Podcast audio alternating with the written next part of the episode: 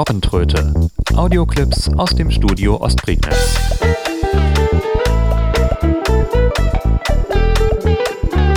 Ein Podcast von Steffen Schulz. Ja, Hallöchen und herzlich willkommen zu einer neuen Robbentröte. Das ist Folge Nummer 11 inzwischen. Meine Güte, hätte nicht gedacht, dass der Podcast äh, sich so lange hält. Ich hätte irgendwie vermutet, dass ich nach fünf Folgen schon wieder nichts zu sagen habe. Na gut, heute bin ich auch mal wieder live am Mikrofon von meinem Olympus LS3, denn ich ähm, möchte mal ein nettes Gadget vorführen, was ich äh, erworben habe für satte 4 Euro und nicht mal 4 Euro.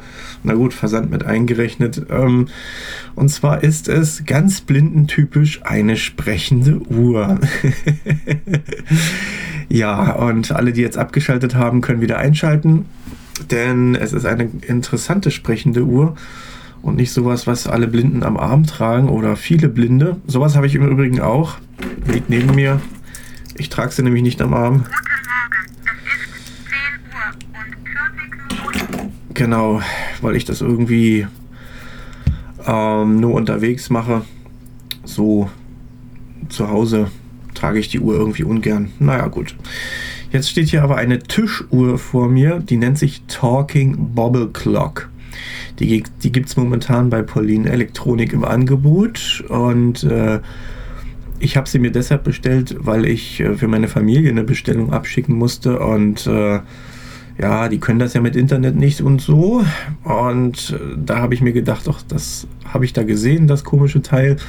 Da dachte ich mir, bestellst es einfach mal mit. Für 4 Euro kann man nicht viel falsch machen. Na gut. Und die Talking Bobble Clock ist eine ähm, Tischuhr, die eine ungefähre Birnenform hat. Wobei die Birne ja nicht ganz exakt so aussieht. Sie ist zum einen etwas flach gedrückt und zum anderen äh, ist der Stiel etwas krumm, also zur einen Seite etwas abgekrümmt und ähm, ja, die Birnenform bewirkt, dass diese Uhr keinen festen Stand hat.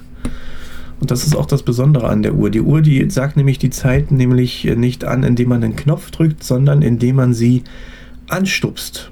Die steht auf dem Tisch wie so ein, wie so ein Stehaufmännchen und wenn man sie anstupst, dann, ja, ja, vorausgesetzt, sie fällt nicht um, wenn man es zu sehr doll macht, dann sagt sie die Zeit an. Im Moment nicht, weil ich sie ausgeschaltet habe. Das Problem ist nämlich, wenn man sie in der Hand hält, ähm, fängt sie sofort an loszuplärren. Und die plärrt wirklich, denn sie ist extrem laut. ja, äh, die Uhr hat nur drei Knöpfe. Zwei davon sind ständig sichtbar. Der dritte ist ähm, nur zu sehen, wenn man die Batterieklappe abzieht. Und äh, die befindet sich dann an der Unterseite, quasi der Birnenfuß, da wo normalerweise die Blüte sitzt, ist dann eben diese Batterieklappe. Ähm, wenn man sie abnimmt, kann man die Uhr auch fest hinstellen und dann wackelt sie nicht mehr auf dem Tisch. Ähm, ja, und in dieser Batterieklappe oder neben diesen Batterieschächten ähm, ist dann noch der äh, ein weiterer Schalter und äh, ein äh, Druckknopf. Ja, der Schalter ist, äh, hat nur zwei Stellungen, aus und an. Und an ist eben sehr laut. Das kann ich jetzt gerne mal demonstrieren. Ich schalte die Uhr ein.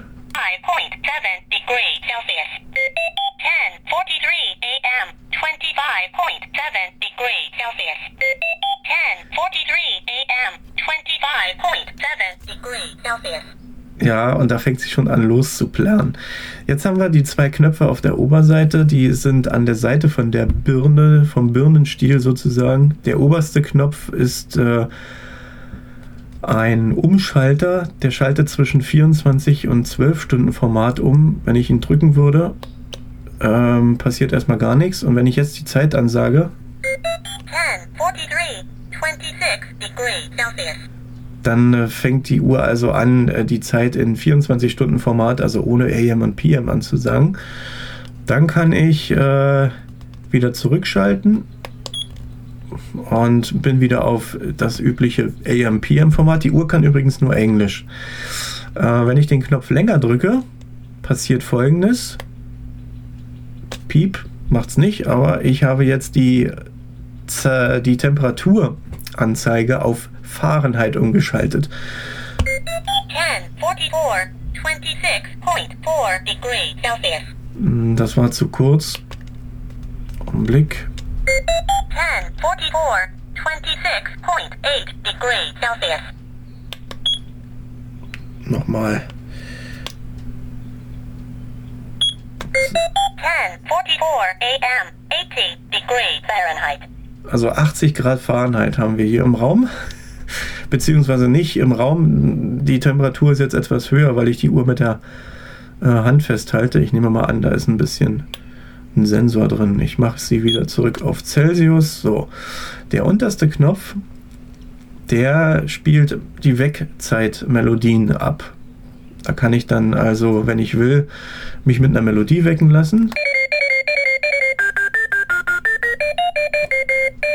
Und auch die hier.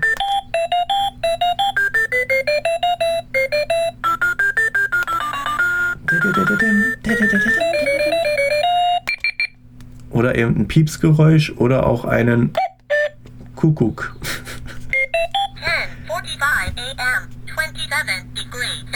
So, jetzt sagt sie auch die Uhrzeit wieder richtig an. Ähm, diese beiden Tasten haben gleichzeitig die Funktion, die Stunde und die Minute einzustellen. Die oberste stellt die Stunde ein, die unterste die Minute. Dazu muss ich die Optionstaste in dem Batteriefach drücken.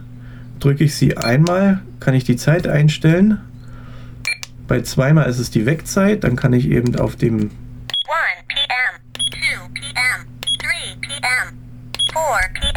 und so weiter. Drücke ich sie ein drittes Mal, dann haben die beiden Fun Tasten eine andere Funktion. Die erste schaltet ähm, das, das, Stundensignal ein und aus. Ähm, und das zweite schaltet, also die unterste Taste schaltet den Alarm ein und aus. Das Stundensignal hat äh, zwei Stufen. Einmal, dass sie wirklich stündlich losquakt und äh, bei der zweiten Einstellung ähm, macht sie das nur zwischen 7 und 21 Uhr. Und dann kann man es natürlich auch ganz ausschalten. Ja, das war im Grunde die Uhr. Ich finde es ein witziges Gadget. Ähm, die Uhr sagt halt nicht nur die Zeit an, sondern auch das, die Temperatur. Hat auch noch ein beleuchtetes, beleuchtetes Display und ähm, ja, leuchtet so ein bisschen blau, grün, irgend sowas wird das sein. Ähm, ja, das ist also eine nette Uhr für 4 Euro. Dafür kann sie eigentlich eine Menge, auch wenn sie nur Englisch spricht, aber das stört mich nicht wirklich. Und sie ist aber sehr, sehr laut. Also ähm, wenn man sie wirklich jede Stunde plärren lässt und dünne Wände hat, dann dürfte man irgendwie bald die Nachbarn am Hals haben. Also es ist auch was für Schwerhörige. Ja, das also dazu. Bis zum nächsten Mal. Und äh, ja, da melde ich mich eventuell aus Chemnitz. Die Robbentröte. Audioclips aus dem Studio Ostprignitz.